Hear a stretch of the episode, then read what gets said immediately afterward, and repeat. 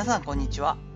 4月2日に最速で体が変わるシリ筋トレという本を出版するスポーツトレーナーの広田裕二です。本日はですね義務教育からの親としての卒業というテーマでお話をしたいと思っています。昨日の月曜日はですね中3次女の卒業式でした。結果的にもちろん参加はできないこのご時世なので状況だったんですが妻と2人で外で待機をさせてもらうことができてまあ、彼女の友人や先生との写真撮影を手伝うことはできました。我が家の次女はお昼以降に同じクラスのメンバーと公園に行ってくるなんて言ってね。真面目なもんで、まあ、できるだけ密は避けて本当はカラオケだったりボーリングだったりってなとこになるんでしょうが今年は卒業ディズニーもなく、まあ、密を避けてできるだけ広い換気のいいところということで集まったようです。そしてですね、夕方から食事をしていきたいなんていう、夜ご飯を一緒にみんなで食べたいって言った話をしてたんで、まあ、とにかく人数多くなりすぎないようにっていうのと気をつけて帰ってきなさいというのは言ってたんですが、やはりこう、8人ぐらいかな。人数がやっぱりもう4人超えてくるとなかなか入れてもらえない、予約もしていなかったら入れない、そしてまあもちろん8時までで終了ですよね、今。となってきて、夕方からえ娘の方から電話が来て、我が家の人工芝、庭を貸してくれないかと、使いたいんだけど、やっぱ集まっては外じゃないと難しいけど公園だと真っ暗だし危ないしということで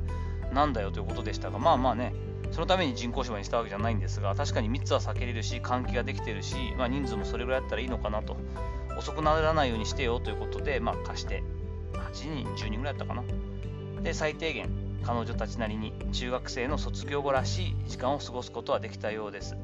我々の時代なんかもねもう卒業式終わったらすぐ着替えて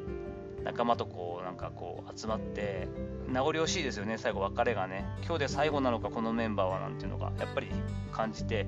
別れがたい時間だったりもしましたよね。今年に関してはやっぱりコロナの影響もあっていろんなことが制限があってできなかった中かわいそうでしたけど、まあ、最低限みんなと別れの時間を過ごすことはできたようでよかったです。卒業式の前日にはですね彼女が所属していたクラブチームの卒団式もありました。こちらの方ではやはりこう仲間との別れっていうのがさらに実感したみたいでやっぱこう中学校よりも下手すると長い時間を濃い時間を過ごした仲間たちではあるのでそして多くのチームメイトはサッカーの名門チーム女子サッカーの名門チームではあったのでサッカー推薦によって仙台であったり茨城だったりを中心とした、まあ、全国に本当に仲間が旅立っていくというか寮生活をしながらサッカーを続けるということが分かっていたのでもう泣いて泣いて顔が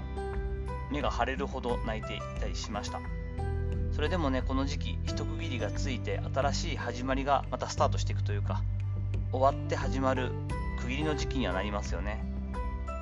改めて桜がもう咲く頃ではあると思うんですがあいよいよまた始ま春が来て始まるなという感じがしました。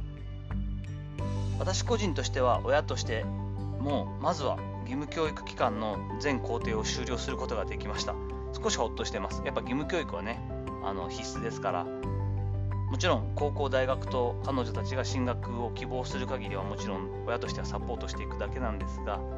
ざっくりとここから7年ぐらいかな、2人の子供が自分の足で前へ進んでいける基礎づくりのサポートを親として全力でさもう少ししていくというところ、一番ね、お金かかるとこなので、頑張らなければいけないですが、楽しみながら父親としてサポートしていけたらいいなと思います。この放送を聞いてくださってお子さんを育てている、えー、親御さんも卒園式だったり卒業式だったりっていうのを経験した時期だと思います、えー、ご卒業おめでとうございます。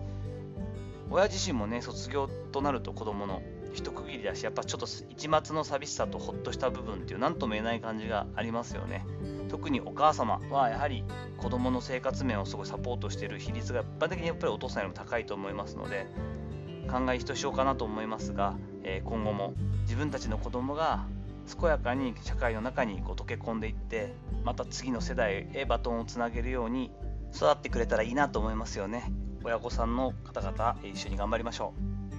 う。さていかがだったでしょうか？本日はまあ娘が卒業ということで子供たちの気持ちだったり親の気持ちというのについてつらつらとお話をしてみました。ご意見やご感想などあればメント欄やレター機能を使ってお願いいたします。いいねやフォローも嬉しいです。